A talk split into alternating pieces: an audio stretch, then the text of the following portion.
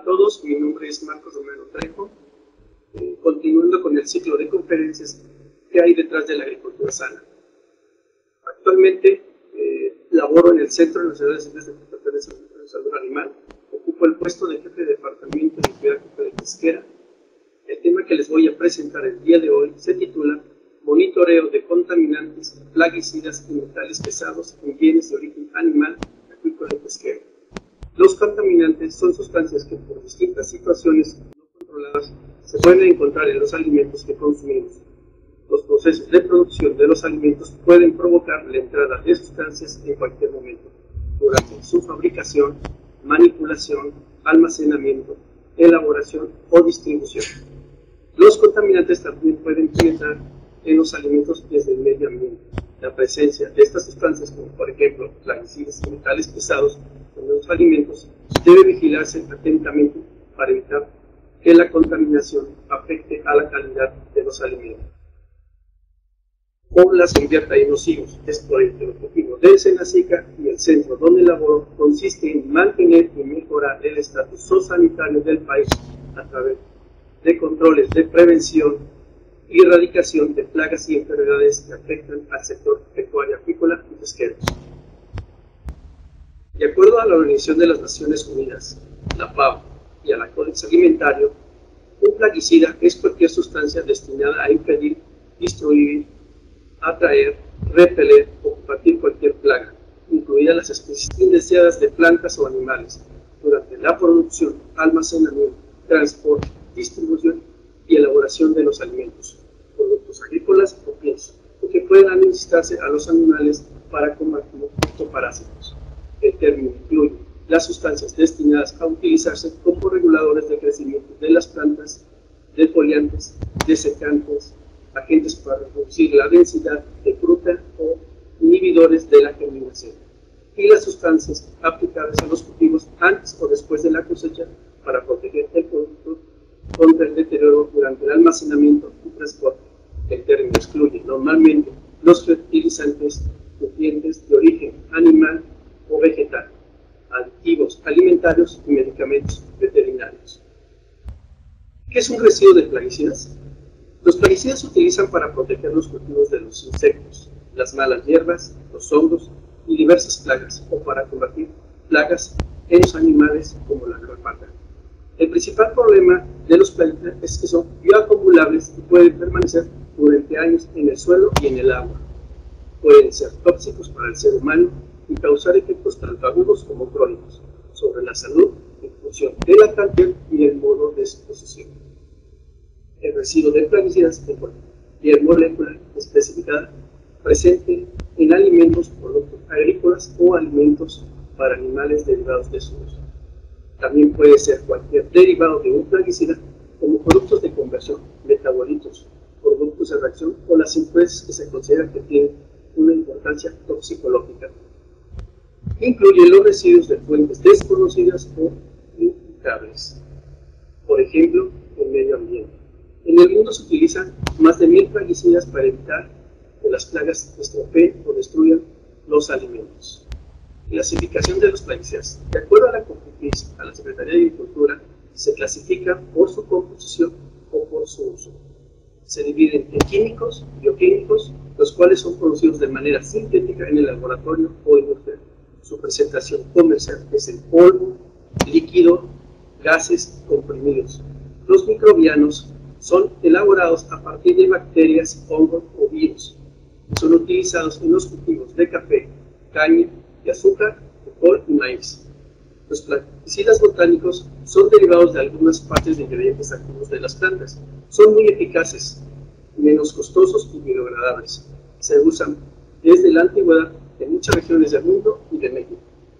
Un plaguicida botánico, por ejemplo, son los repelentes para mosquitos, pero se encuentran en centros comerciales.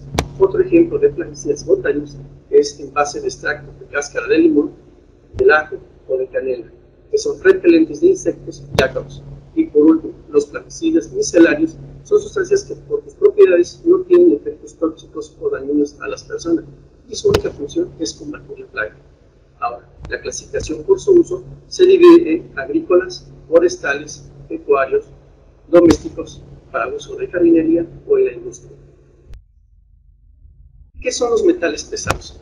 Aunado a esto, la contaminación industrial, tecnológica, agropecuaria, minera y el uso indiscriminado de diversos fertilizantes químicos en el suelo, como metales pesados, estos se incorporan finalmente en ríos, vegetales, animales y alimentos.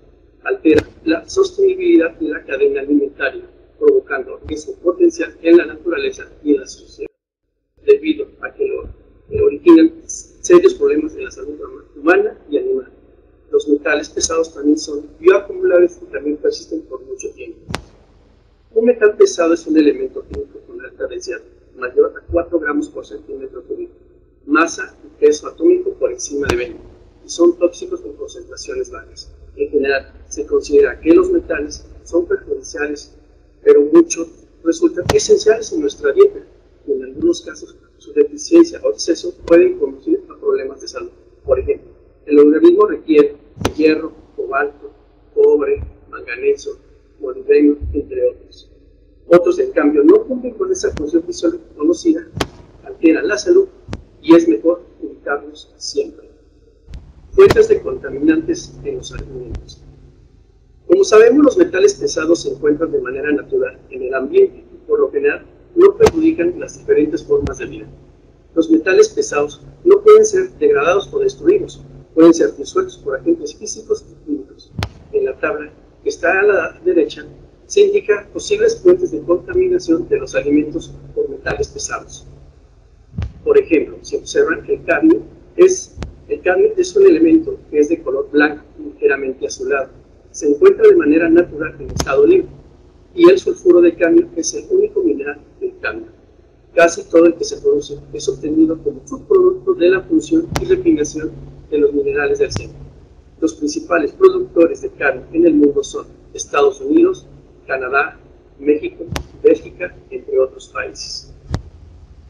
Otro elemento químico es el arsénico. Se encuentra como mineral de cobalto, aunque regularmente está en la superficie de las rocas combinado con azufre o metales como manganeso, hierro, cobalto y níquel.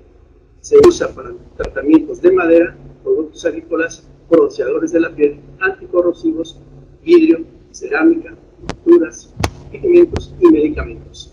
Y así sucesivamente hay distintos elementos químicos, los cuales tienen distintos orígenes de contaminación. El Centro Nacional de Salud de Contaminación Criminal, CENAPA, es un laboratorio oficial que se ha considerado como líder en Latinoamérica. Constata la presencia de residuos tóxicos y contaminantes en productos cárnicos como miel, huevo y subproductos de origen animal, agrícola y pesquero. Sus actividades desarrollan en cuatro vertientes. Diagnóstico de enfermedades parasitarias que afectan a los animales y organismos agrícola y pesquero. Constatación de productos antiparasitarios en el desarrollo con fines de registro. Producción de material biológico para el diagnóstico y constatación. Y por último, es el Centro de Biología Molecular y Alta Secuenciación Comunitaria. A su vez, apoya la seguridad de la agrícola y pesquera y soporta de manera integral a las contingencias sanitarias que se presentan en el país durante el año por la presencia de mortalidad atípicas de peces, crustáceos y otras especies. Las principales funciones del CENAPA son realizar métodos oficiales, implementar y validar métodos analíticos con el propósito de incluir nuevas moléculas y familias para el control y monitoreo de residuos tóxicos, apoyar en la elaboración de normas oficiales, utilizar materiales de referencia trazables al sistema internacional, tener un sistema de calidad que garantice resultados confiables y mantener su equilibrio ante normas como la 17025, ISO 9000, entre otras. Fomentar la capacitación, intercambio y homologación de criterios técnicas nacionales, así como internacionales evaluar la competencia técnica de los laboratorios que nos apoyan mediante la realización de ensayos de aptitud y atender consecuencias sanitarias. En México se encuentra con el Programa Nacional de Control y Monitoreo de Residuos Tóxicos Contaminantes, con el fin de vigilar y constatar el cumplimiento de las disposiciones legales aplicables a los límites máximos de residuos tóxicos y contaminantes de los productos alimentarios. En octubre del 2014 se publicó en el Diario Oficial de acuerdo los establece los criterios para determinar los límites máximos de residuos tóxicos y contaminantes de funcionamiento de métodos analíticos, el Programa Nacional de Control y Monitoreo de Residuos Tóxicos en los bienes de origen animal, recursos agrícolas y pesqueros. Este acuerdo sustituyó la norma oficial que su momento estaba, que es la NOM 004 de 1994. Este acuerdo permite al SENACICA priorizar y fortalecer la sanidad e inocuidad agroalimentaria para proteger la salud de la población, así como la calidad de los productos. Del lado derecho vemos las especies que se han monitoreado en el programa. Actualmente se monitorean bovino, equino, porcino, bovino, ave, caprino, crustáceos, peces, venados, abejas y conejos. En Senacica y Senapa se cuenta con personal altamente capacitado para llevar a cabo el programa. El propósito es preservar la salud animal y vigilar que los productos alimentarios sean sanos e inocuos para el consumo nacional y para la exportación a otros países. En la, en la presentación pueden ver el link donde pueden consultar la tabla de límites máximos de residuos, la cual se observa del lado derecho. Referencias internacionales. México, al ser parte de un mundo globalizado, utiliza referencias nacionales e internacionales con el fin de homologar criterios, ya sea para establecer límites máximos de residuos aceptables a nivel internacional o para establecer criterios de implementación de los nuevos métodos analíticos, así como su validación respectiva. Las referencias internacionales que utilizamos pueden ser la Codex Alimentarios, Comisión Europea, Organización Mundial de la Salud, Organización de las Naciones Unidas para la Agricultura y la Alimentación, FAO, Organización Mundial de la Salud Animal o la Organización Panamericana de la Salud. Tabla de límites máximos de residuos.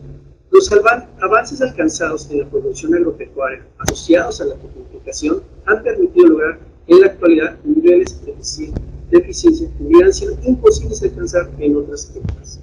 La producción agropecuaria se encuentra en la actualidad ligada a la actualización de numerosas herramientas productivas y el crecimiento en investigación y desarrollo ha permitido la difusión masiva de nuevas herramientas científicas. Estos avances han tenido un favor impactante en la sociedad, permitiendo el acceso mayor a la cantidad de alimentos de mejor calidad a sectores más amplios de la población. En la tabla de límites máximos de residuos se fijan los TDMR, teniendo en cuenta las características específicas de cada fármaco.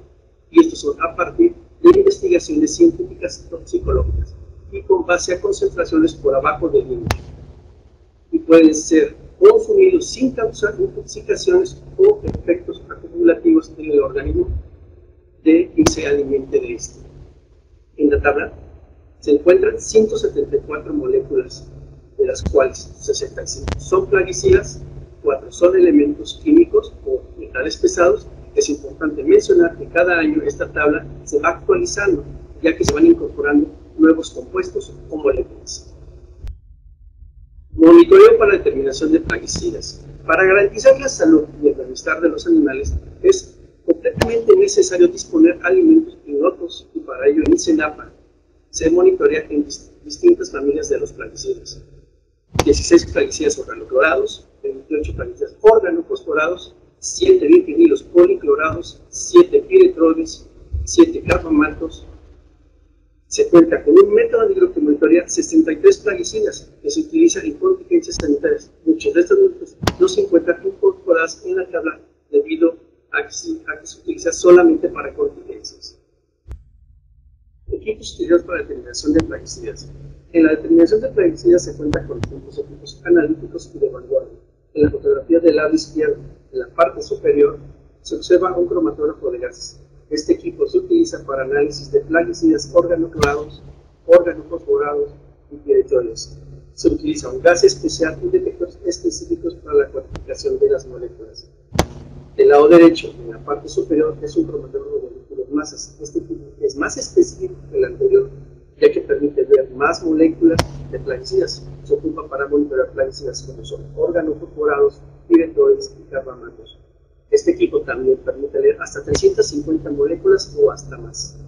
Al mismo tiempo, los dos equipos de abajo son cromatógrafos de gases, masas, son los, mismos, pero de distintas marcas. Este equipo puede monitorear todas las familias de los plaguicidas y monitorear hasta 446 teniendo un detector universal. Determinación de plaguicidas organoculados por fecha, en tomarón por cromatografía de gases. En CENAPA contamos con distintas metodologías para la determinación de plaguicidas y están en función de las especies y del equipo analítico.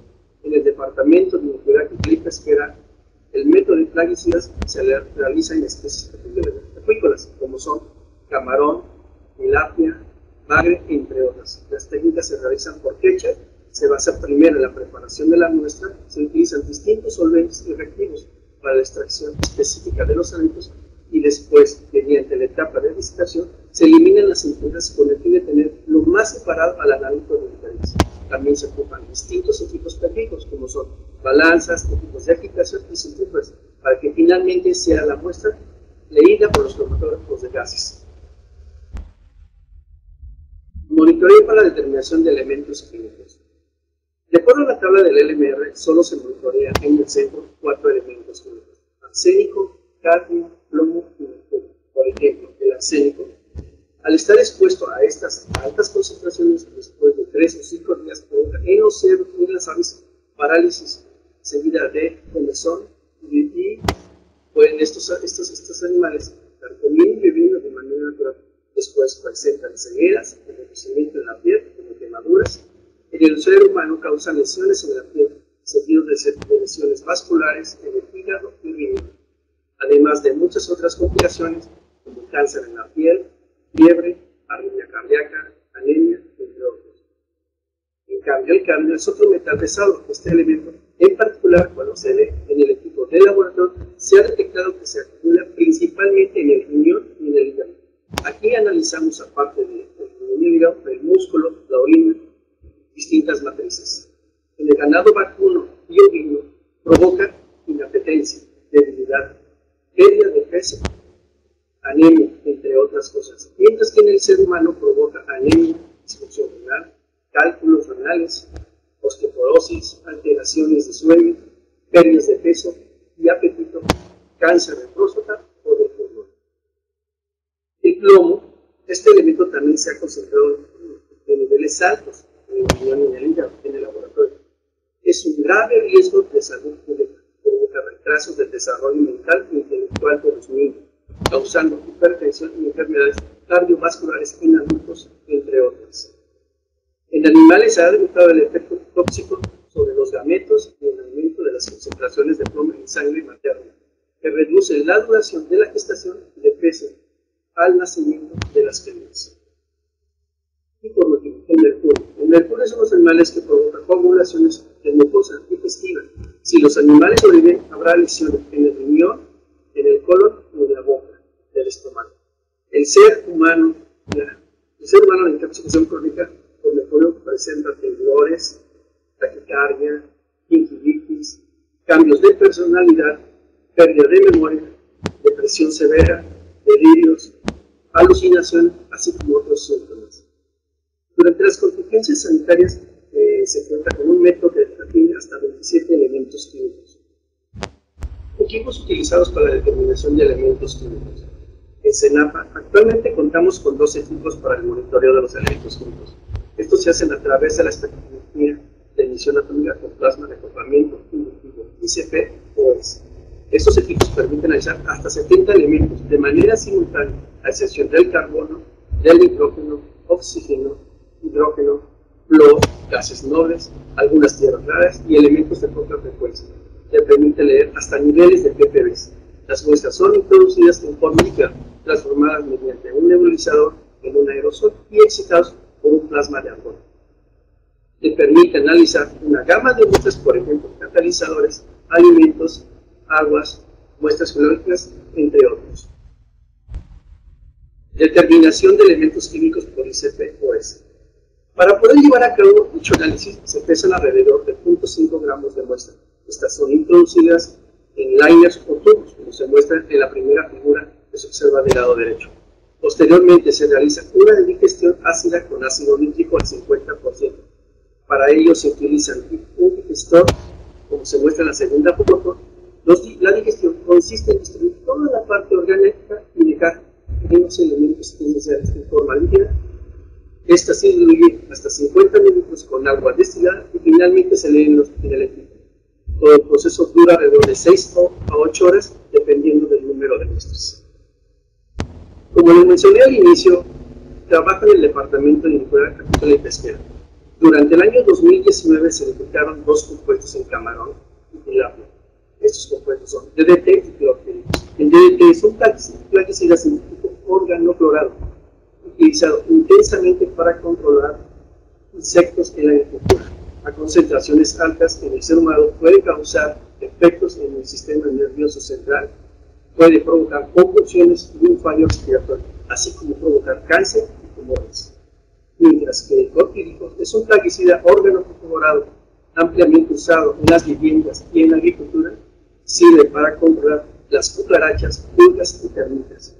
En el ser humano provoca dolor de cabeza, debilidad, visión borrosa, y ya grave provoca convulsiones, náuseas, calambres, entre otras. En el año 2020 se obtuvieron cinco resultados por ayuda del MR para el caso del plomo, con especies de camarón uranio. Durante este año se lleva un avance del 70% del programa y no se ha detectado hasta el momento muestras positivas para determinación de plaguicidas elementos. Por mi parte es todo. Gracias. Como ven, el Programa Nacional de Monitoreo Nacional de Antibióticos nos permite vigilar que los alimentos que se consumen en el país estén sanos e inocuos. Ahora, por mi parte es todo. Le cedo la palabra a la maestra Ana Lilia Tobar. Muchas gracias por la presentación por la oportunidad de platicar el día de hoy con ustedes de un tema de interés del Senacica y de muchos de ustedes, que es la certificación de personas físicas y morales que comercializan plaguicidas. Mi nombre es Alma Liliana Tobar, soy subdirectora de área en la Dirección General de Inocuidad Agroalimentaria, Acuícola y Pesquera del Senacica. Vamos a comenzar. Bueno, esta norma, eh, el nombre es 033 FITO 1995, que establece los requisitos y especificaciones fitosanitarias para que las personas eh, físicas o morales presenten un aviso de inicio de funcionamiento y posteriormente puedan comercializar plaguicidas de uso agrícola. Primero que nada hay que eh, recordar que los plaguicidas son un insumo importante para la producción agrícola. sin embargo, también su uso indiscriminado puede ocasionar pues, efectos negativos a la salud humana, al ambiente, también a los mismos cultivos cuando no se aplican adecuadamente. Eh, y que por eso es necesario vigilar que la comercialización y su uso pues, estén eh, de acuerdo a la normatividad que, pues, que la regulación mexicana establece. Eh, también es importante esta norma porque de alguna manera son las empresas que los venden, que venden estos productos, eh, las que tienen el último contacto con el agricultor. Entonces es importante que las personas responsables de estas ventas o de recomendar los productos pues estén eh, capacitadas y debidamente entrenadas para hacer esta actividad de, de recomendar los plaguicidas. Como ya mencionamos, el objetivo y campo de aplicación de esta norma es establecer el procedimiento que deben de cumplir las personas físicas o morales que comercialicen plaguicidas en el país para presentar el aviso de inicio de funcionamiento y obtener la certificación de cumplimiento de la norma. Una vez que estas eh, empresas están certificadas, son inscritas en un directorio fitosanitario que es público. Y obviamente esta norma es aplicable en todo el territorio nacional. Vamos a ir rápidamente a ver los requisitos. Eh, primero partimos de un aviso de inicio de funcionamiento. Este es un formato establecido por el SENACICA que va acompañado tanto de información del establecimiento que, en el cual se pretende vender los productos, como de la persona, bueno, física o moral que va a vender estos productos. Se requiere conocer el nombre de esta persona física o moral, domicilio, teléfono. Se requiere que esté, eh, tenga un RFC vigente, eh, preferentemente en la actividad de comercialización de plaguicidas en el caso de personas morales, bueno, hay un testimonio notarial que debe acreditar la personalidad del, apoderado o representante legal de la, del interesado. Un requisito muy importante en este trámite es el listado de plaguicidas a comercializar. Este listado debe contener el nombre comercial, nombre común del plaguicida, esto es el nombre del ingrediente activo, el número de, registro sanitario eh, de la COFEPRIS. La norma, al ser muy vieja, menciona a la psicoplafes. Esta es una figura que ya no es la encargada de emitir los registros, los registros de los plaguicidas ahora lo emite la COFEPRIS. Vamos a revisar la página electrónica de esa dependencia. En pantalla ustedes pueden ver em, dónde localizan la información porque esta fuente les va a ser muy importante para corroborar precisamente que los plaguicidas que ustedes vayan a vender o a recomendar para su uso tengan este registro vigente. Otro tipo de productos que no están dentro del alcance de la norma, pues son coadyuvantes, son plaguicidas de uso urbano, de jardinería, cualquier otro tipo de producto, aun cuando sean plaguicidas, estos no entran eh, para certificar el cumplimiento de la norma.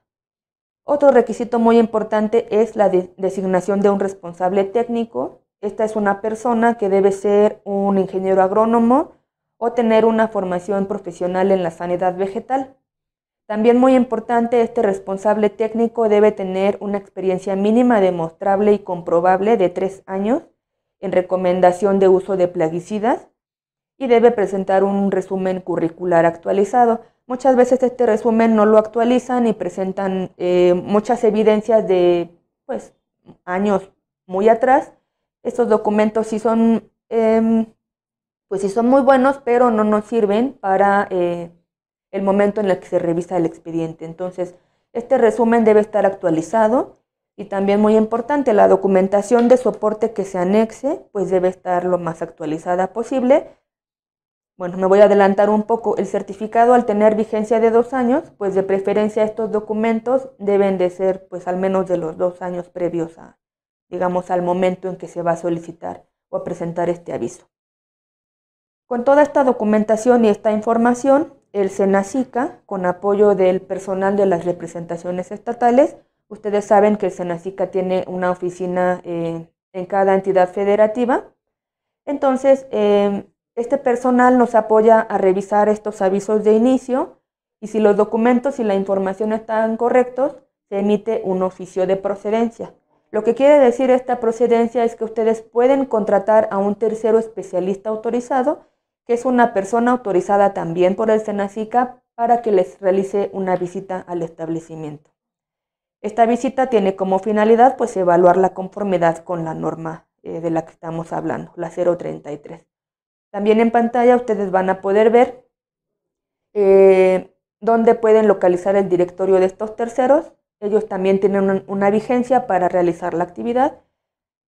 Y aquí muy importante para los terceros especialistas antes de hacer la visita, deben asegurarse de lo siguiente, que hay un oficio de procedencia para que realicen la, evaluación y esta evaluación no debe ser realizada más de 60 días eh, posteriores a que se recibe este oficio de procedencia.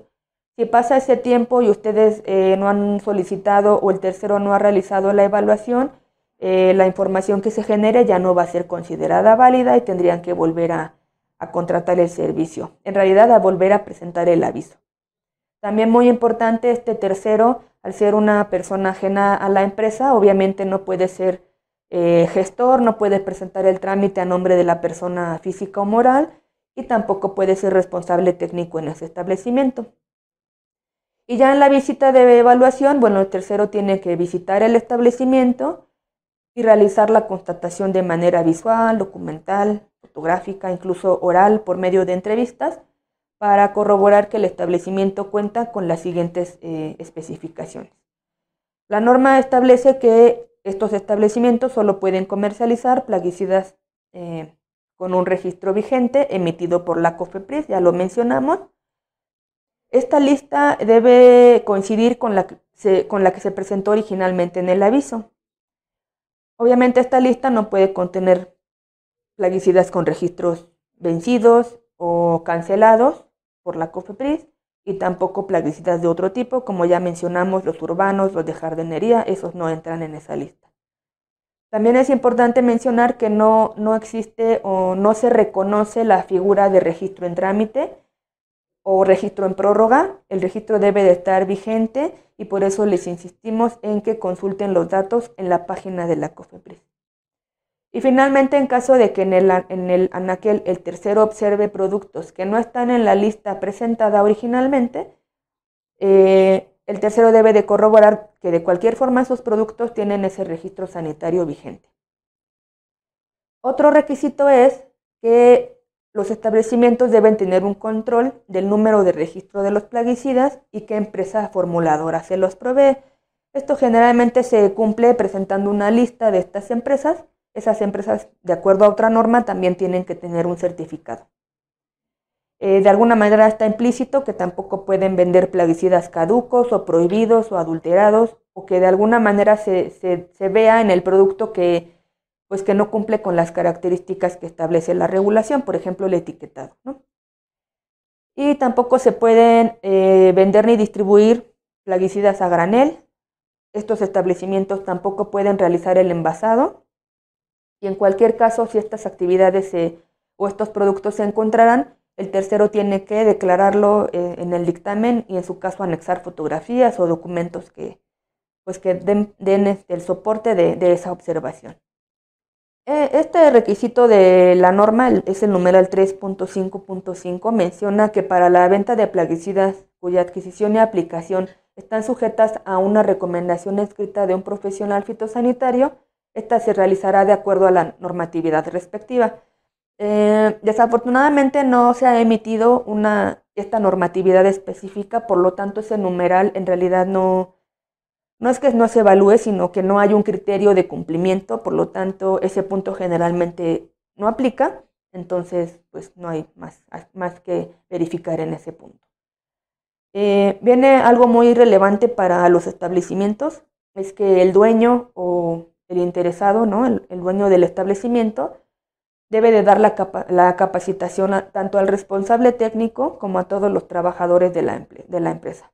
Esta capacitación puede ser pública o privada, pública eh, o, u oficial, por ejemplo, por el SENACICA, por eh, la SADER, ¿no? por otras dependencias de gobierno, o privada por asociaciones de, de la industria de plaguicidas, por ejemplo, o por universidades, ¿no? También se considerarían capacitaciones válidas. Esto, este requisito se, bueno, se da por cumplido cuando se presentan estas constancias de capacitación. Y entre otros documentos que dan cumplimiento, bueno, hay listas de asistencia. Estas listas deben señalar quién fue el instructor, dónde se dio la capacitación, qué tema se impartió, a quiénes, por ejemplo, si fue a productores, si fue solo al personal de la empresa o también incluyó agricultores. Y también en este punto uno se apoya de testimonios, tanto del personal que labora en las empresas, como a lo mejor algún eh, comprador que está en ese momento en el establecimiento, se le pueden dar, hacer preguntas ¿no? respecto a eh, si el personal de la empresa le da la información sobre el buen uso de plaguicidas. Y bueno, fotografías ¿no? también de estos eventos. Para el responsable agrónomo o el responsable técnico, eh, esta persona además de tener capacitación, también es responsable de dar esta capacitación a los empleados de la empresa. Esto también se demuestra a través de pues, documentos, ¿no? bitácoras, fotografías. Y dentro de la capacitación él debe de, demostrar que está eh, actualizado sobre la regulación de, plaguicidas eh, y también sobre el comercio de estos productos. Y finalmente, eh, estos establecimientos como el certificado tiene una vigencia de dos años, cada dos años deben entregar, cuando solicitan la renovación del certificado, una lista de las empresas, de todas aquellas empresas que en su momento les proveyeron de los plaguicidas para la venta. Bueno, vamos a hacer una recapitulación, digamos, del, procedimiento desde que ingresa el trámite hasta que se, se resuelve. Este aviso de inicio tanto el aviso de inicio como el expediente que se conforma una vez que el tercero hace la evaluación del establecimiento es recibido en la ventanilla de la representación estatal del SENACICA. Esta representación es idealmente aquella pues, del Estado o la entidad federativa donde está el establecimiento a verificar y certificar. Es muy importante que si la empresa ¿no? cuenta con más establecimientos, cada establecimiento debe tener una certificación, entonces para cada establecimiento se debe presentar un aviso de inicio de funcionamiento y cada aviso debe contener la información y documentos que vimos anteriormente. En la representación estatal se va a asignar un folio de ingreso, ¿no? Del 1, 1 2022 o así, ¿no? 10 2022, etcétera. Y el personal de la representación estatal, estatal va a evaluar el expediente. Desde el aviso, si al aviso le falta información, la va a requerir al interesado. Si está completa, va a emitir el oficio de procedencia y posteriormente va a recibir el expediente que conformó el tercero especialista y también lo va a evaluar. Y en el caso de que este expediente cumpla con todo lo que señala la norma, lo va a notificar a la Dirección General de Inocuidad porque es la Dirección General de Inocuidad la encargada de emitir el certificado correspondiente. De esta forma, la DGAP va a emitir ese certificado y el certificado lleva además un oficio en el cual se, bueno, se indica la clave del establecimiento, la dirección del mismo, la vigencia y que este establecimiento una vez certificado está sujeto a verificación e inspección federal en cualquier tiempo y lugar.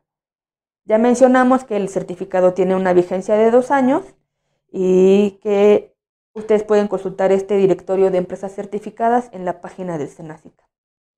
Este diagrama es un ejemplo de, digamos, de los pasos de los cuales hablamos. Se, dividen las actividades que corresponden al interesado, a la representación estatal, al tercero y a la Dirección General de Inocuidad.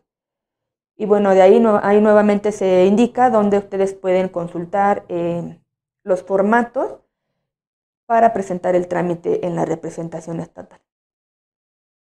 Es importante también señalar que haciendo un reajuste de, cómo se lleva a cabo el trámite.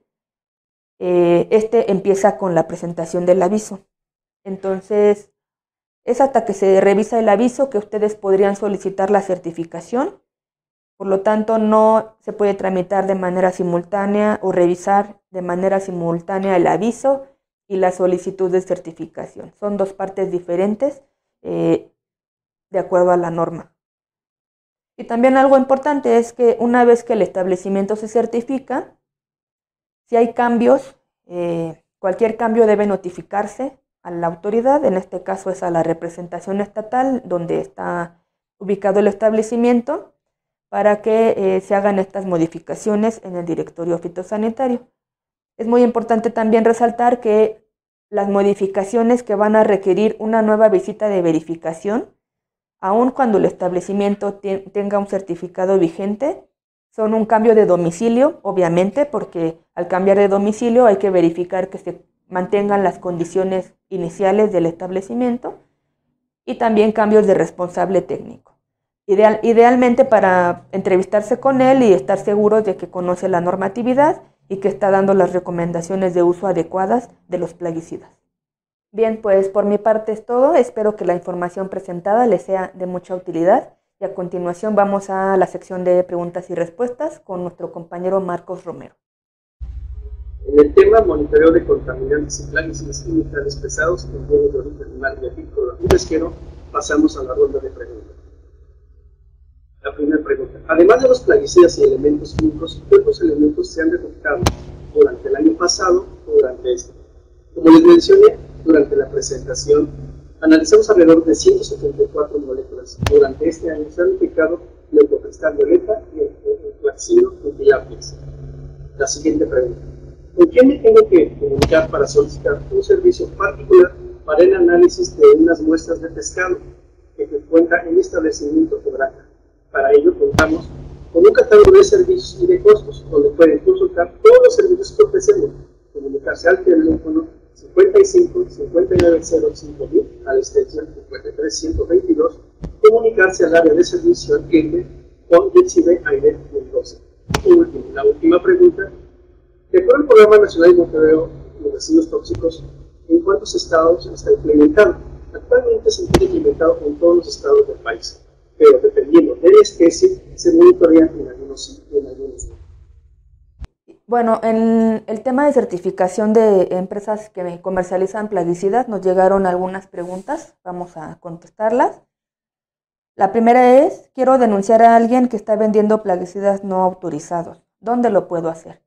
Eh, si se trata de un plaguicida sin registro, la denuncia se tiene que hacer directamente en la COFEPRIS.